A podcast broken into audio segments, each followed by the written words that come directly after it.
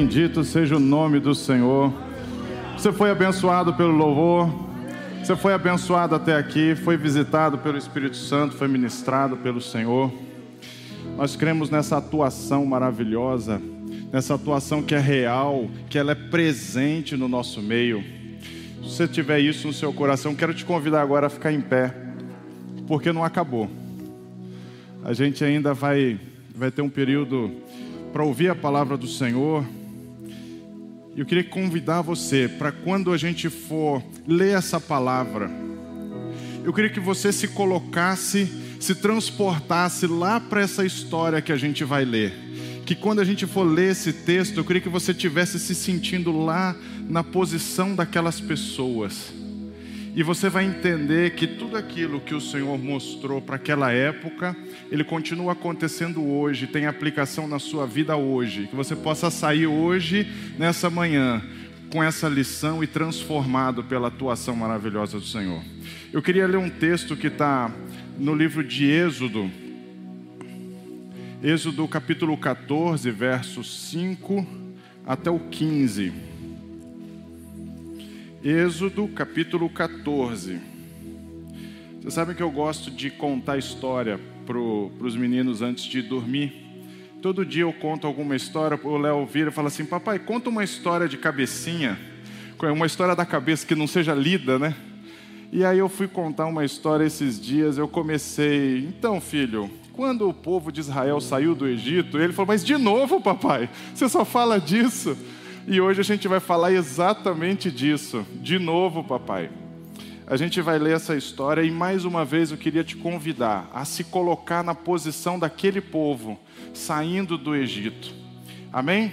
A palavra do Senhor nos diz assim: Sendo, pois, anunciado ao rei do Egito que o povo fugia, mudou-se o coração de Faraó e dos seus servos contra o povo e disseram: por que fizemos isso, havendo deixado ir a Israel para que não nos sirva? Vocês imaginam então, eles acabaram de perder 3 milhões de pessoas, entre 2 e 3 milhões de pessoas de força de trabalho e funcionários, né, que ele não pagava. Ele acabou de perder toda essa mão de obra, abriu mão de tudo isso e de repente ele se toca. Espera um pouquinho, o que, que a gente foi fazer? A gente deixou eles irem embora a gente vai deixar Israel ir para que não nos sirva? Então ele aprontou o seu carro e tomou consigo o seu povo e tomou 600 carros escolhidos e todos os carros do Egito e os capitães sobre eles todos. Ele pegou todo o exército dele, as carruagens, as carroças, ele pegou o que ele tinha de melhor para ir atrás daquele povo porque o Senhor endureceu o coração de Faraó, rei do Egito, para que perseguisse os filhos de Israel. Porém, os filhos de Israel saíram com alta mão.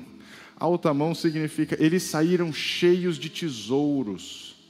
Eles então, Deus orientou que eles pedissem vasos de ouro, de prata, pedras, de joias, e eles então despojaram o Egito, e eles estavam saindo com alta mão. E os egípcios perseguiram-nos, e todos os cavalos e carros de Faraó e os seus cavaleiros. E então o seu exército, e alcançaram-nos acampados junto ao mar, perto de Piairote, diante de Baal-Zephon. E chegando o Faraó, os filhos de Israel levantaram os seus olhos, e eis que os egípcios vinham atrás deles, e temeram muito. Então os filhos de Israel clamaram ao Senhor e disseram a Moisés: Não havia sepulcros no Egito para nos tirares de lá, para que morramos nesse deserto? Por que fizeste isso? Que nos tens tirado do Egito? A gente saiu de lá para morrer aqui, por que, que você fez isso com a gente? Não é essa palavra que te temos falado no Egito, dizendo: Deixa-nos que sirvamos aos egípcios? Pois que melhor nos fora servir aos egípcios do que morrermos no deserto. É melhor continuar escravo lá do que morrer aqui. Moisés, porém, disse ao povo: Não temais, estai quietos e vede o livramento que hoje que o Senhor hoje vos fará, porque aos egípcios que hoje vistes nunca mais vereis para sempre. O Senhor pelejará por vós e vos calareis. Então disse o Senhor a Moisés: Por que clamas a mim? Dize aos filhos de Israel que marchem. Eu queria concluir essa leitura com um texto agora lá do Novo Testamento, para o Diego não falar que eu só prego no Velho Testamento. Eu queria, eu queria ler um texto que está em 1 João, capítulo 3, verso 2, só o comecinho dele, para a gente facilitar, já está ali. Só essa primeira frase. Amados, agora somos, repete comigo, somos o quê? Filhos de Deus. Eu queria fazer exatamente nessa palavra de hoje, essa contraposição, essa dualidade. Nós somos filhos, não escravos. Se você está aqui com a gente há algum tempo, sabe que esse é um tema muito precioso para a gente, muito querido para a gente. Mas eu queria hoje trazer isso de uma nova perspectiva. Você pode se assentar, vamos orar ao Senhor. Pai amado, que o Senhor nos use com poder, com graça, com a autoridade do Teu Espírito e faça aquilo que o Teu Espírito sabe fazer, atingindo cada coração, falando com cada necessidade, como se o Senhor tivesse escrito isso individualmente porque o Senhor fez isso exatamente para atender cada necessidade, cada coração. Que o Senhor faça isso nessa noite. Toma o teu lugar, faça presente aqui, em nome de Jesus. Amém. Amém. Queria que vocês imaginassem então aquele povo servindo há 400 anos. Eles, eles ficaram no Egito 430 anos. Durante os primeiros 30 anos, tudo foram, tudo foram flores. Eles estavam no melhor do Egito, na melhor terra do Egito. Era a época que José estava vivo. Mas depois de 400, eles passaram 400 anos servindo como escravos no Egito. Eu não sei se vocês. A gente às vezes lê a, a palavra e não tem ideia muito dos tempos, né? Dos tempos. Hoje o pastor Paulo leu um, um salmo. Foi escrito quantos anos antes de Jesus? Sei lá, 700 anos antes de Jesus. E de repente você vê Jesus fazendo exatamente o que o salmista escreveu quando disse ele acalma a tempestade. Às vezes a gente se perde no tempo e acha, acha muito natural, como se o salmista estivesse escrevendo depois que Jesus acalmou a tempestade as coisas acontecem, a gente não percebe que o tempo passa e o que significa aquilo. Por isso eu estou insistindo, se coloca na posição daquele povo. O Brasil tem, foi descoberto há quanto tempo? 520 anos, não é? 521 anos.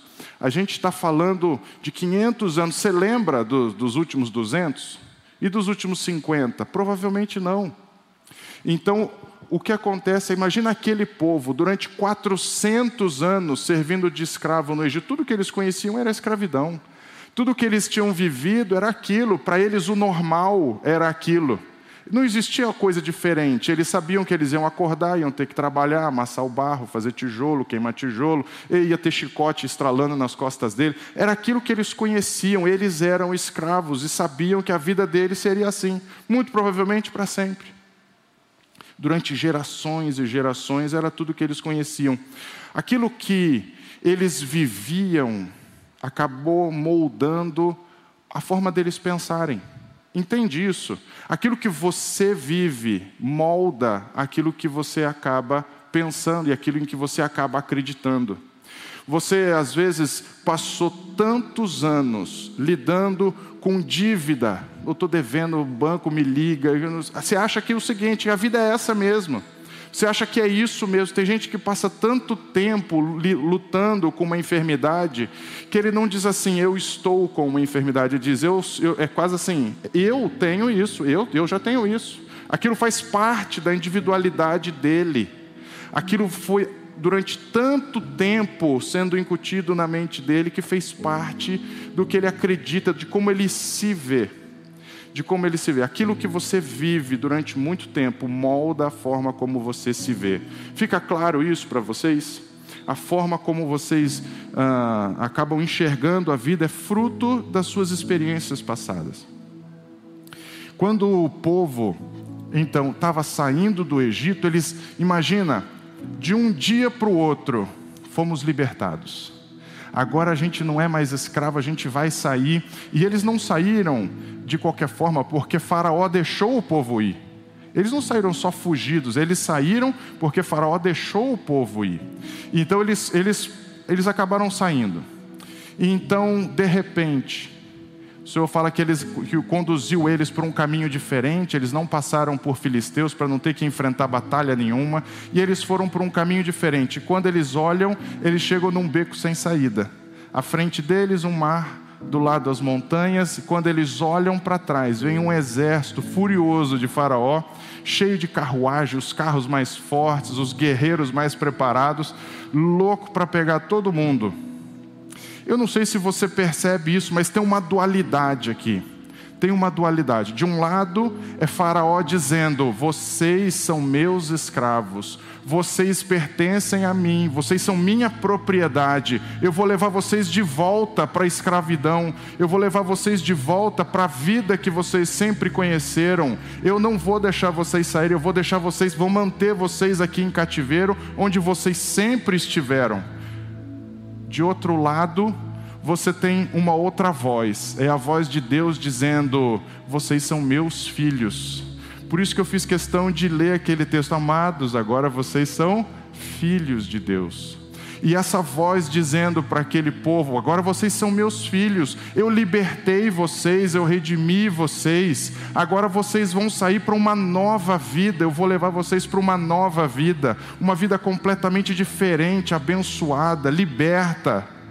Vocês imaginam essas duas vozes, esse embate ecoando no coração deles? E agora, eu sou propriedade de Faraó, eu sou um filho de Deus, destinado a uma vida diferente. Eles olhavam para frente e não viam saída, olhavam para trás só via morte. O que, que ele vai fazer? Eu fico imaginando que esse mesmo embate, essa mesma dualidade, essa mesma dualidade, ela continua até os dias de hoje ecoando nos corações de muitas pessoas. Faraó dizendo, né, o adversário das nossas vidas, dizendo assim: você nunca, eu vou te manter preso. Você é escravo, você é escravo, você continua escravo do vício e eu vou voltar você para aquele vício. Você continua escravo da dívida, você continua escravo de viver uma vida miserável, infeliz no seu casamento, um casamento dividido. Os seus filhos nunca vão se endireitar. Volta para cá, para esse lugar, volta para essa escravidão. Do outro lado, Deus dizendo: Não, você é meu filho eu te libertei, eu te redimi, eu te perdoei, eu vou conduzir você para uma vida completamente nova. Eu te ungi e te libertei de todo vício. Eu te chamei para ser cabeça e não cauda.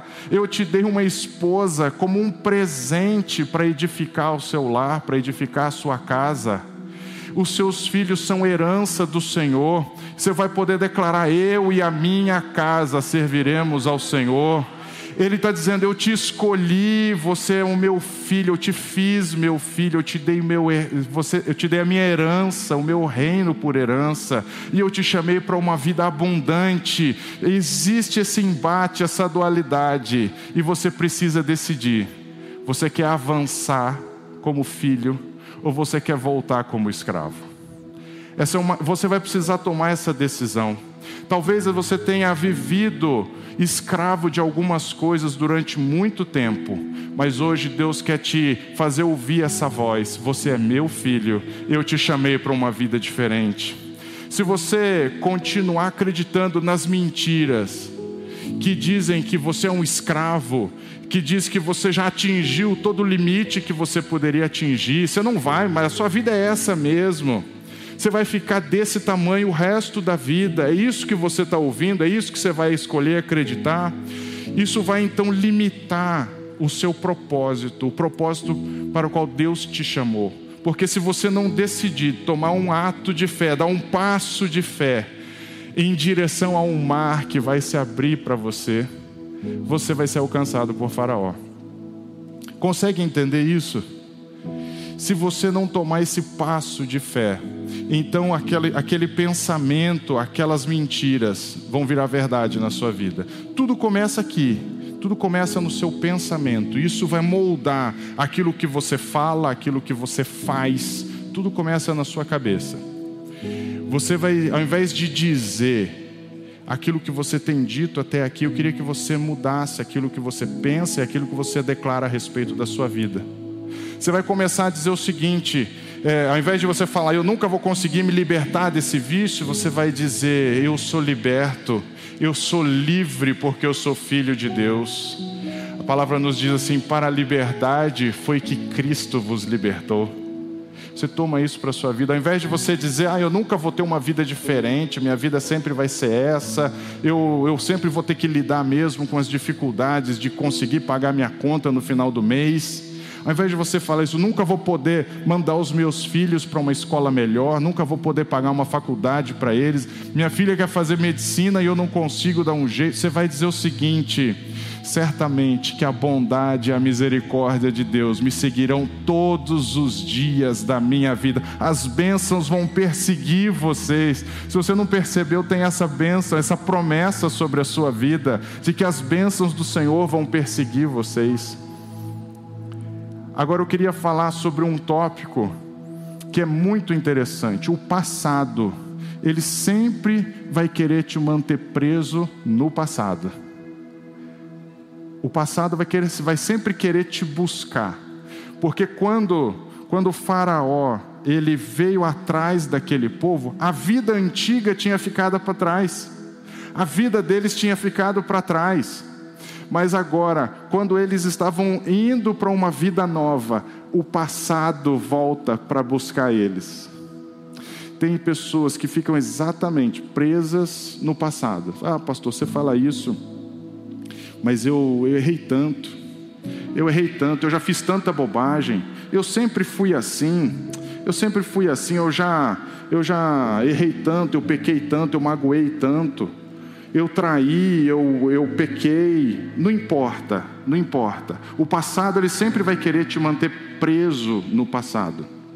Mas eu queria que você parasse de pensar como escravo e começasse a pensar como filho de Deus, como filho de Deus. Para de focar naquilo que você já viveu e começa a colocar o seu foco, colocar seus olhos naquilo que você ainda vai viver. Adiante deles tinha uma vida nova Adiante deles tinha uma promessa de uma terra que manava leite, manava mel. Eles tinham que decidir o que, que eles iam fazer. Depois, depois que o povo saiu, ele já não estava mais no Egito, e eles tinham saído, como eu disse, com a anuência de Faraó, ele se arrependeu e foi atrás do povo. É como se ele, ele não quisesse mais que você, hoje, fosse consciente de que você é livre.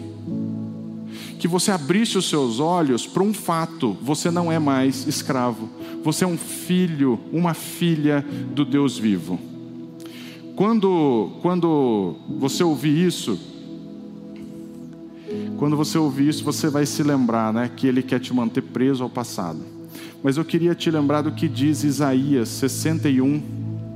Isaías 61, é, versos 2 e 3, eles diz assim: Ele me enviou para dizer aos que choram que é chegado o tempo do favor do Senhor e o dia da ira de Deus contra os seus inimigos. A todos os que choram em Sião, ele dará uma bela coroa ao invés de cinzas. Se tudo que você conhecia era cinzas, Deus quer te dar uma coroa uma alegre bênção em vez de lamento, louvores festivos em vez de desespero. Em sua justiça serão como grandes carvalhos que o Senhor plantou para a sua glória. Nada do que você fez, nada que tenha acontecido com você, nada que tenha moldado a sua vida no passado, é mais importante, é mais glorioso, é mais forte do que o que Deus tem para você hoje. Você não vai ser um escravo do seu passado. Você vai começar a viver como filho e filha do Deus Altíssimo, aquele que te livrou, que te amou, que te perdoou, que te deu uma nova vida. Faraó foi atrás do povo porque achava que o povo pertencia a ele. Mas hoje você vai dizer ao seu passado, você vai dizer a depressão que te prendeu durante tantos anos, você vai dizer a falta que você sentiu ao longo da sua vida, você vai dizer para uma vida de amargura, de depressão, de tristeza de briga em casa, você vai dizer: Eu sou propriedade exclusiva de Jesus Cristo. Eu não pertenço mais ao meu passado, eu não pertenço a Faraó, eu pertenço ao meu Senhor Jesus Cristo. Eu pertenço ao meu Deus, ao Deus que com a Sua palavra Ele criou o mundo, criou todas as coisas. Com uma palavra Ele te liberta, com uma palavra Ele muda a sua vida, uma palavra Ele abre o mar à sua frente. Moisés, por que, que você está falando alguma coisa comigo. Diga ao povo que marcha. Diga ao povo que marcha. Você vai dizer: Eu pertenço ao Espírito Santo, que me acompanha todos os dias e que nessa jornada, nessa caminhada, não vai me deixar, nunca, jamais vai me desamparar. Essa é uma promessa sobre você. Você toma posse disso. terceiro tópico que eu quero mencionar é que a sua perspectiva ela vai precisar mudar. Você hoje é diferente do que você pode achar que é, pelo que você está vivendo. Você pode estar tá vivendo uma situação difícil, seus problemas, eles são reais. Eu não estou dizendo que você não está passando por problemas, eu só estou dizendo o seguinte: os problemas que você pode estar tá enfrentando, eles são passageiros. Eles são passageiros. Você não é uma pessoa doente tentando se curar. Você é uma pessoa sã perfeita, curada, enfrentando uma doença. Percebe que, que muda o que você é em relação ao que você está passando? Nunca deixa a, a sua situação de hoje definir quem você é. Você não é uma pessoa que é viciado ou viciada, tentando se libertar. Você é uma pessoa livre, liberta sem cadeias, enfrentando um vício, e você vai ser vencedor em nome de Jesus. Você não é uma pessoa pobre tentando levar a vida do jeito que dá, empurrando as coisas com a barriga, é, tentando sobreviver e pagar suas contas. Você é uma pessoa próspera, rica, abundante, lutando contra uma fase de pobreza. Se tudo o que você conheceu foi a escravidão, Deus te chamou para a liberdade. É claro que todos nós, todos nós, lutamos contra situações que se levantam contra a gente, todo mundo. Todo mundo não é fácil. Não é fácil. Às vezes as pessoas olham e falam assim: "É fácil para você falar, tudo vai bem". Olha, Deus é quem sabe, gente. Deus é quem sabe o tamanho o tamanho dos obstáculos que se levantam. Mas eu creio em nome de Jesus que o mar vai se abrir. Eu creio que a situação vai ficar para trás. Eu creio que o que a gente passa é, é transitório, é passageiro.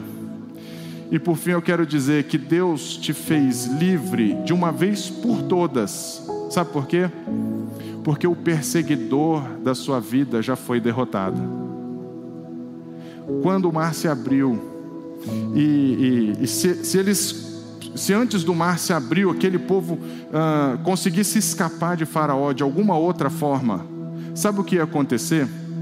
Eles seriam escravos fugitivos o resto da vida porque o perseguidor deles a qualquer momento poderia alcançar eles. Eles iam ter que viver com aquela sombra o resto da vida. O resto da vida achando, eu sou escravo mesmo, eu escapei, mas eu não sei até quando. Você já viu que tem pessoas que vivem assim ainda hoje? Olha, eu, eu era pobre demais, agora eu tenho uma vida boa, mas ele passa o resto da vida tentando e lutando para não voltar a ser pobre.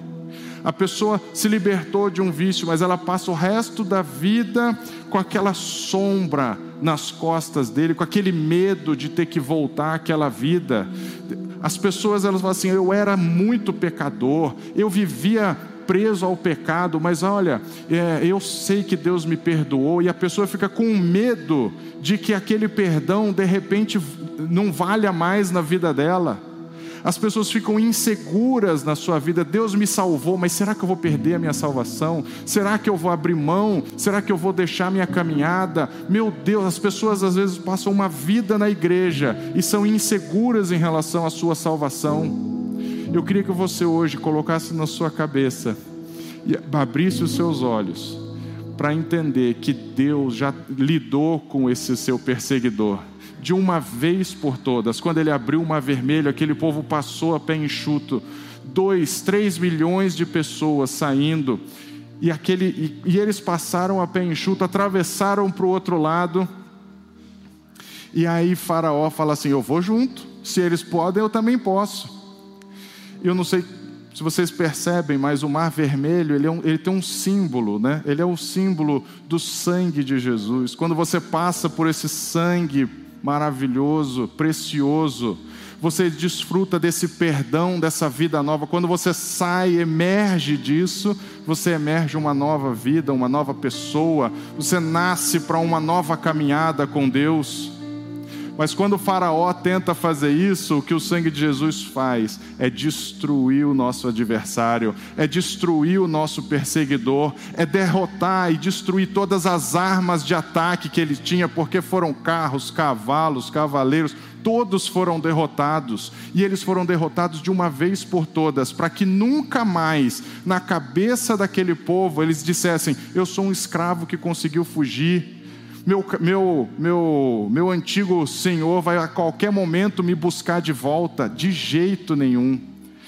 Se Deus te libertou, você nunca mais vai ser cativo novamente se você entregou a sua vida a Deus, se você passou por este mar vermelho, saiba que o seu perseguidor, ele nunca mais vai conseguir te alcançar, ele nunca mais vai ter poder para ir atrás de você, ele não tem arma mais, porque todas as armas foram destruídas. E é isso que a palavra nos ensina quando fala que Jesus despojando potestades, despojando autoridades celestiais. Ele então triunfa sobre eles na cruz do Calvário, expondo publicamente, triunfou sobre eles na cruz e ele rasgou todo escrito de dívida que existia contra mim e contra você e pregou na cruz do Calvário. E agora a gente pode dizer: Eu sou livre, eu sou livre em Jesus Cristo, eu sou uma nova criatura.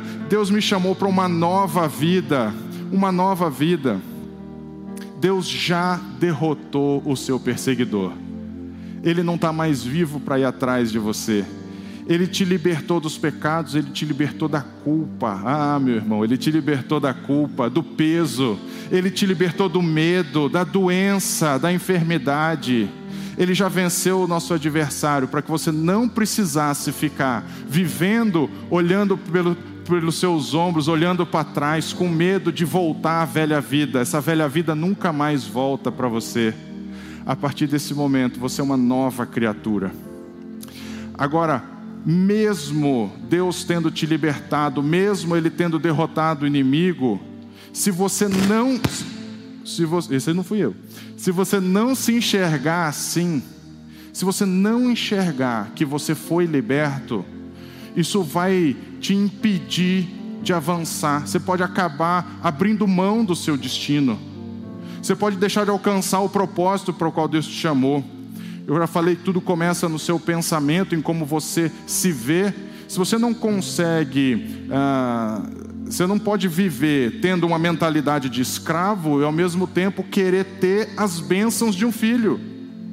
Por isso que eu estou dizendo, muda essa mentalidade. A primeira geração que escapou que saiu do Egito, passou pelo Mar Vermelho, embora tenha visto milagres, tenha visto as pragas, a mão poderosa de Deus, o milagre do mar se abrindo, a primeira geração que saiu daquele lugar nunca conseguiu parar de se enxergar como escravo.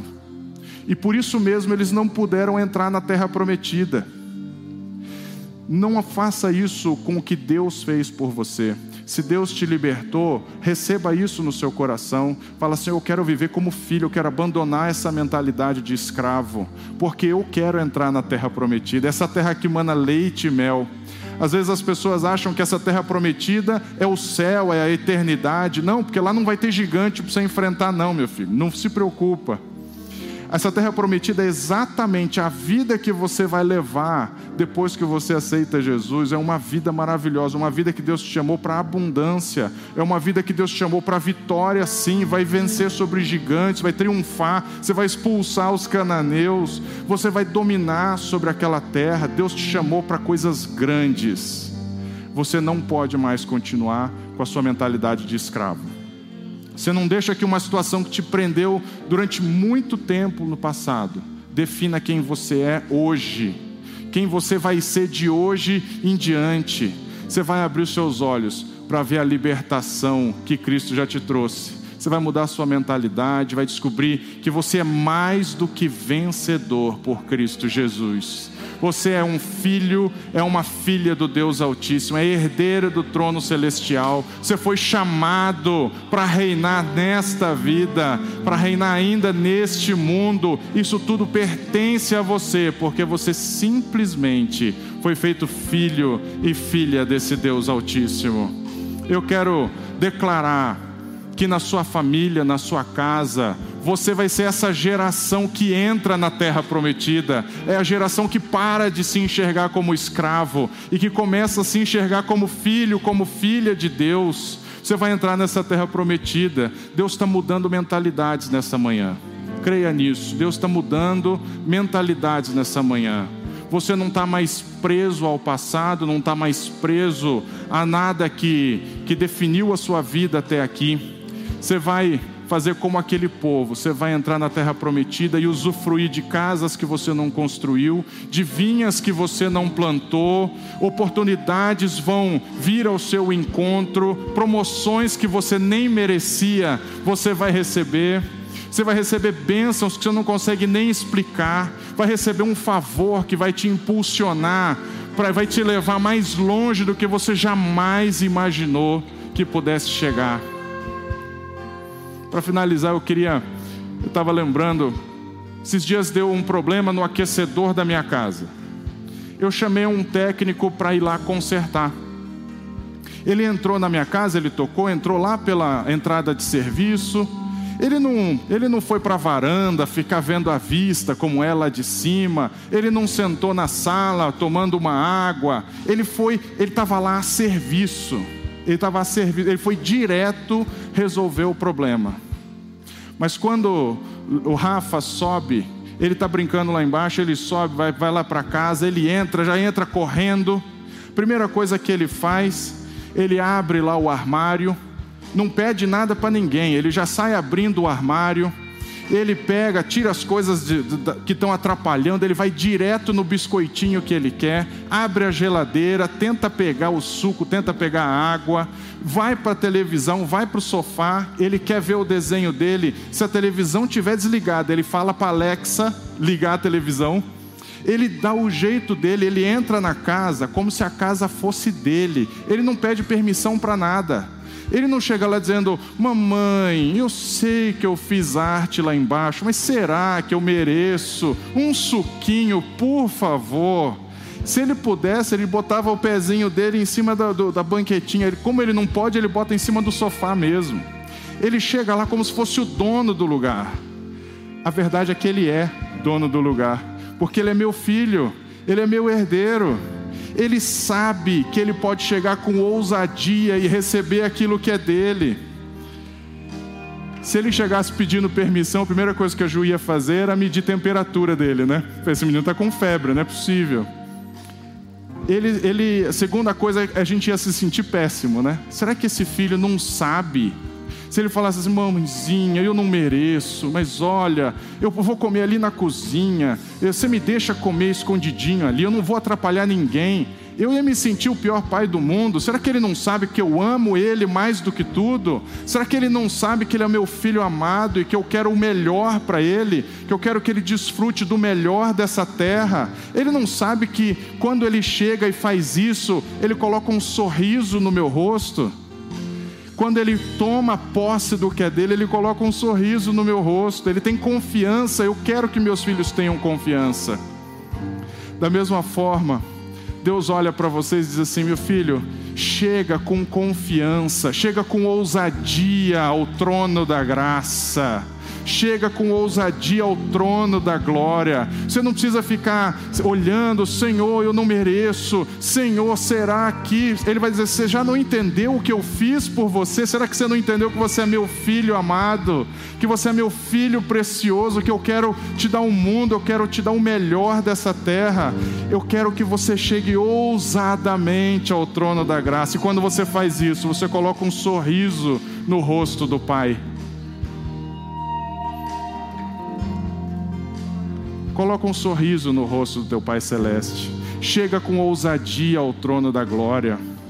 A palavra em Lucas diz assim: Não tenham medo, meu pequeno rebanho, pois seu Pai tem grande alegria em lhes dar o reino.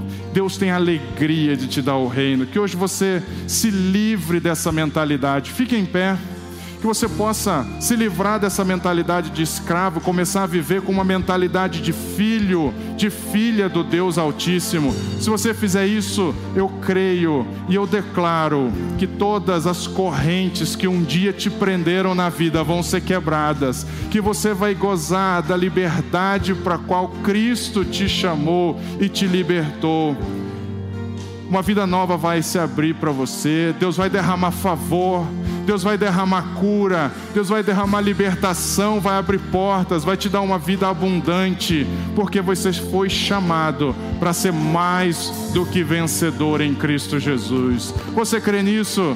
Então diga amém, diga amém, feche os seus olhos, adore ao Senhor com esse louvor.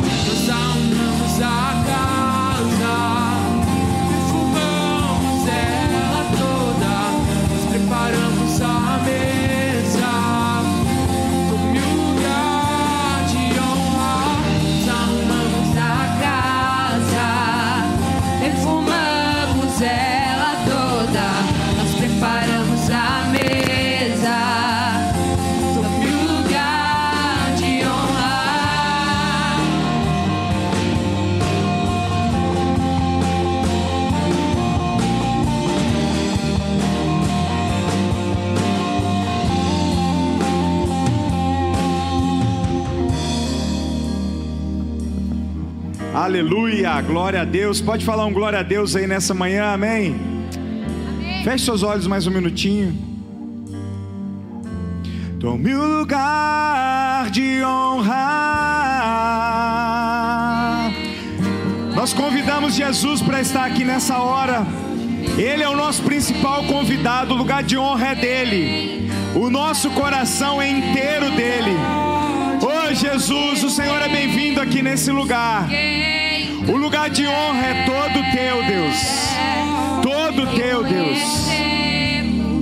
Rei, tu és, tome o lugar de honra. Aleluia.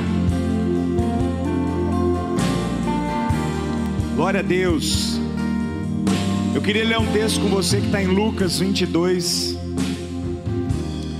Meu Deus, é tanto vidro que está aqui na frente que eu tenho até medo. Será que eu vou derrubar alguma coisa? Acho que não, né? Ah, isso. Obrigado, Nath. Aí, ó. Ah, olha que beleza. Meu Deus. Um momento importante desse de ceia, imagina se nessa hora eu derrubo o vinho, a uva cai para o chão e a ceia vai para o brejo. Não pode, né? É um momento muito importante. O convidado de honra está aqui nessa manhã, amém? Convidado de honra está aqui nesse lugar. E eu queria ler com você enquanto você está abrindo sua ceia aí.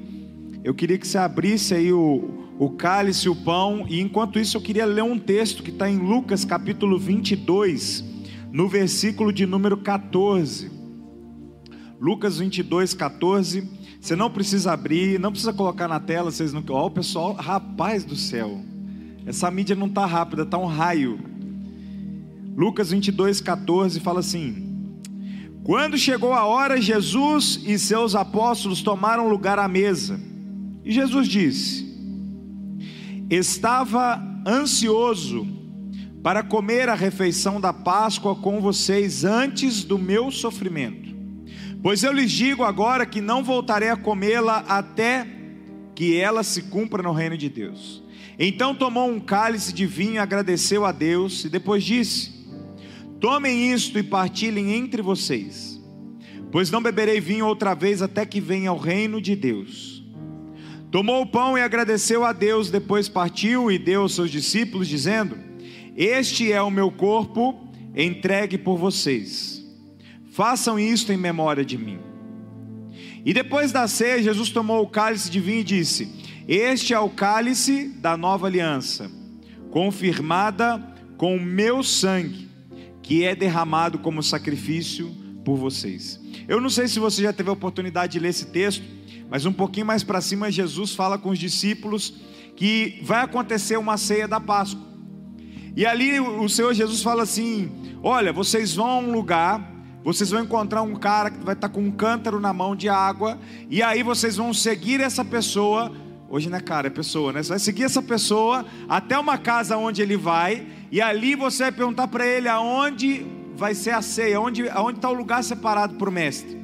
E é muito interessante que os discípulos chegam ali, olham aquela situação e encontram realmente uma pessoa e seguem a ele, perguntam onde vai ser a ceia e eles mostram o lugar que estava preparado. Jesus profetizou que ia acontecer algo. Imagina você e eu, Jesus virasse para a gente e falasse: você vai virar a esquina, vai ter uma pessoa com uma Bíblia na mão, segue ela e pergunta onde vai ser o culto. E aquela pessoa virar e falar: eu estava realmente esperando você. E aí depois Jesus começa a profetizar ali, prediz, né? Começa a falar que ele morreria. E aí Jesus vem e fala para os discípulos: Eu estava ansioso para comer essa ceia com vocês. E enquanto estava acontecendo a pregação, eu comecei a pensar e falar: Jesus, por que ansioso? Imagina Deus ansioso. A ansiedade ela faz parte de uma coisa natural minha e sua. A ansiedade faz parte de um excesso de futuro nosso. Como é que vai ser amanhã? Com quem eu vou me casar? Como é que vai ser minha vida financeira? Como vai ser minha vida familiar? Será que eu vou ser curado? Será que vai isso, aquilo, aquilo? Isso é ansiedade, excesso de futuro. E eu fiquei pensando, por que, Jesus estaria ansioso? E comecei a meditar um pouco nessa parte onde Jesus ele sabia que ele ia morrer. Eu fiquei pensando, uau, será então que Jesus estava ansioso? Porque realmente a morte causa um espanto muito grande na gente. E eu comecei a entender e comecei a falar com Deus ali, comecei a entender que a ansiedade de Jesus em relação à morte não é que algo ruim acontecer. Eu senti Deus falar comigo, Gideão, eu fui preparado para isso, eu vim exatamente para isso, para esse momento. E a ansiedade que eu entendo então de Jesus naquele momento não era uma ansiedade de desespero igual eu e você muitas vezes temos, mas uma ansiedade de se cumprir o propósito ao qual ele veio fazer parte. E esse propósito era para que um dia nós não fôssemos mais escravos, para que um dia nós não estivéssemos mais nas mãos de Satanás, para que um dia nós pudéssemos falar que nós temos um Pai que nos ama, para que um dia nós pudéssemos falar que nós estamos salvos e que um dia nós nos encontraremos com Ele. A morte causa uma ansiedade muito grande em mim e em você, sim. Por mais que nós possamos falar que nós não temos medo, mas no dia que ela bater na porta, eu tenho certeza que nós vamos dar uma apavorada. Agora, a certeza que nós temos é que depois que nós passarmos dessa vida, Jesus vai estar do outro lado, falando: Vinde benditos de meu Pai, possuí por herança o reino que vos preparei. Jesus ele veio para trazer uma salvação para mim e para você que nós não tínhamos, porque nós somos expulsos do paraíso. Jesus veio trazer salvação, remissão de pecados que nós não tínhamos também, porque nós somos expulsos do paraíso. Jesus veio trazer vida em abundância que nós também não tínhamos, porque nós éramos escravos. Agora Jesus nos reconcilia com Deus e nós somos chamados de filhos de Deus. Essa ceia hoje é muito importante. Eu e você nós lembramos que não é algo comum, não é algo corriqueiro que nós fazemos aqui uma vez por, por domingo, uma vez por mês, desculpa. Não é algo rápido que nós vamos tomar aqui do cálice, comer do pão. Essa ceia aqui representa o que Jesus fala no final do texto. Ele fala assim: "Ô, oh, eu vou embora. Agora eu não vou estar mais com vocês", falando com os discípulos. Aí ele fala assim: "Mas escuta, façam isso em memória de mim. E nós vamos fazer isso em memória dele aqui nessa manhã. Mas lembrando de uma coisa: vai ter um dia que vai ser o último dia que nós vamos fazer isso em memória dele. Porque um dia Jesus voltará, amém? Jesus voltará para buscar a sua igreja e naquele dia não tenha medo. Não se precipite, naquele dia você vai olhar para cima, quer dizer, você não vai ver porque vai ser num abrir e piscar de olhos, mas ter certeza de uma coisa, naquele dia, do nada você está aqui conversando com os outros, e no outro você está, meu Deus, tem anjo mesmo. Olha só, eles não tocam só harpa, eles também voam, tem lança na mão, tem um monte de. Olha que legal! Porque um dia Jesus vem para buscar, e essa ceia nós vamos fazer até que ele venha. Mas nessa manhã eu queria fazer aqui, assim como ele deixou ordenado, em memória dele. Eu queria orar nessa manhã, feche seus olhos, Deus. Nós consagramos nessa manhã o pão que simboliza o teu corpo, o cálice que simboliza o teu sangue, um símbolo da nova aliança. E nós fazemos isso, crendo, ó Deus, que o Senhor é, deixou isso como ordenança para cada um de nós. E Pai amado, nós queremos fazer isso agora em Teu nome. E é o que nós fazemos em memória do Senhor aqui nessa hora também. Em o nome de Jesus. Amém. Tomou o pão e agradeceu a Deus. Depois partiu e deu aos seus discípulos, dizendo: Este é o meu corpo entregue por vocês. Façam isso em memória de mim. Coma desse pão e lembre que isso nós estamos fazendo em memória dele. Participe dessa ceia nessa hora.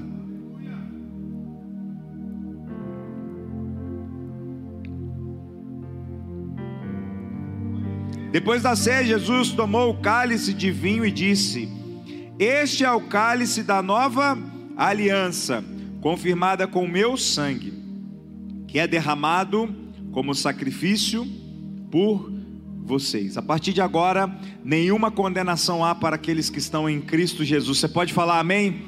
O diabo não pode mais te acusar, porque esta nova aliança foi feita para que nós tivéssemos vida nele. Participe deste cálice nessa hora.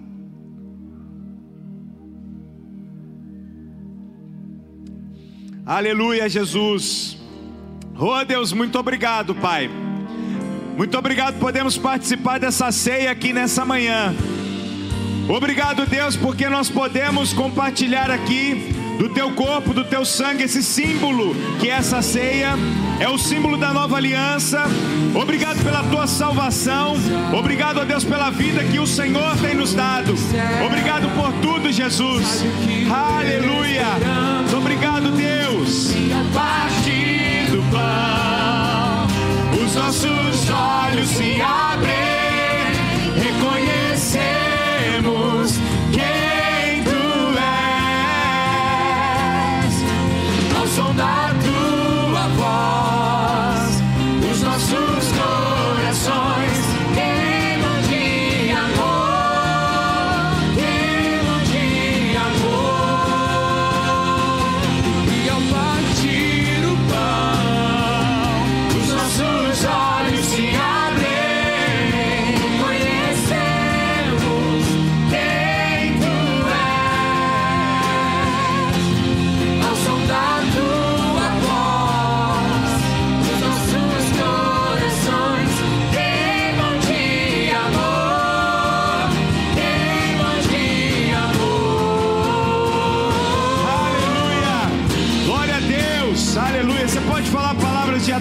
nessa manhã. Aleluia, obrigado, Deus, pelo preço que foi pago pelas nossas vidas. Nós te agradecemos em nome de Jesus. Você pode dar um aplauso bem forte ao nome dele nessa manhã. Aleluia! Glória a Deus, aleluia! Nós vamos encerrar aqui o nosso culto, vamos receber a bênção apostólica.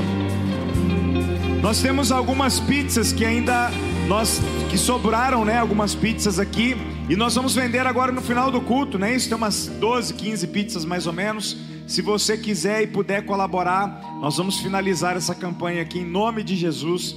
Aleluia. Glória a Jesus. É...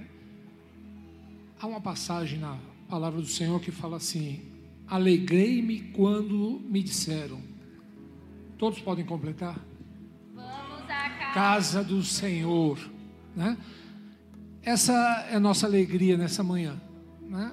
estarmos na casa do Senhor. É o Senhor permitir que nós estejamos cada vez mais perto, porque é assim que vai ser arrebatada a igreja, no momento só, todos perto, ninguém afastado, ninguém protegido de ninguém, mas naquele dia, não hoje, mas naquele dia, nós estaremos juntos na presença do Senhor. E o Senhor, ele tem outra passagem que fala assim: olha, eu honro aqueles que me honram. Ou seja, também aplicando para nós, é, esta igreja, Casa Viva, ela é muito abençoada pelo Senhor. É uma igreja que honra os seus pastores, as vidas que aqui trabalham, as vidas que aqui nos visitam nós honramos. E essa semana, com o meu aniversário, ali dia 12, na quarta-feira, eu vi uma igreja de manhã até a noite. Parabéns, pastor, parabéns. Alguns ali é, na igreja, né? Na Casa Viva, outros no particular, mas foi uma maravilha. Que honra, né? Estar numa igreja onde nós recebemos esse amor. Eu posso falar com tranquilidade. Durante 30 anos fiquei na igreja, pregava 5, 6, 10 vezes por semana. E hoje, por opção, eu posso falar com tranquilidade. Eu pouco subo no púlpito, porque não é opção. A minha opção grande hoje é estar no meio da igreja, é recebê-los na entrada, despedir na saída porque isso, esse momento, ele me enche de alegria. Recebi um ótimo presente, um maravilhoso presente. Nunca tinha recebido uma cesta, mas falo: o melhor presente é estar juntos na igreja, estar aqui com a minha vida, a vida da minha família, estar aqui na casa viva junto com os irmãos. Então eu tenho que agradecer muito, muito por isso. Obrigado a cada um que me desejou parabéns, a cada um que orou pela minha vida, a cada um que esteve presente, mesmo nesse ano de afastamento. Nós tivemos juntos. Muito, obrigado, muito obrigado, igreja amada. Muito obrigado. Teve mais duas pessoas que comemoraram né, aniversário essa semana. Foi a Amanda e a Silvia. É isso que eu ia perguntar. Se tem mais. O senhor não deixa, né?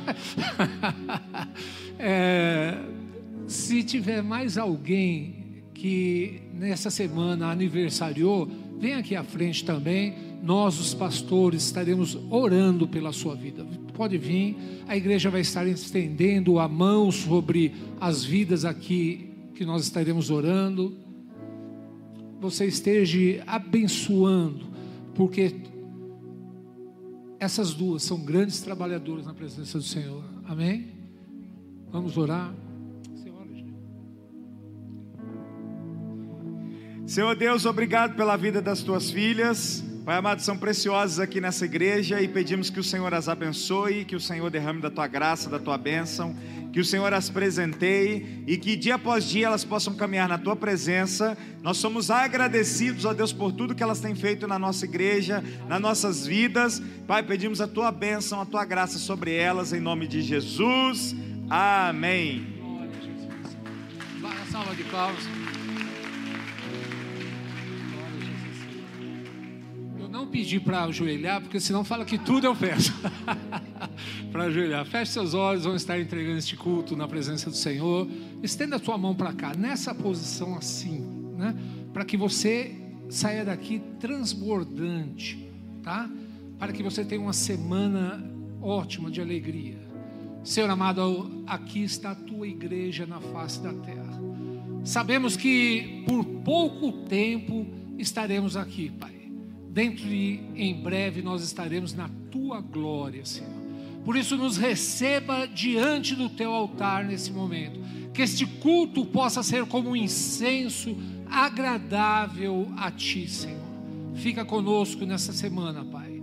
E falamos que em teu nome, Jesus, a tua graça, a tua misericórdia, o teu poder possa estar sobre cada vida na tua presença, Senhor. Fica conosco, Pai. Nós te agradecemos assim, em nome de Jesus. Amém e amém. Glória a Jesus.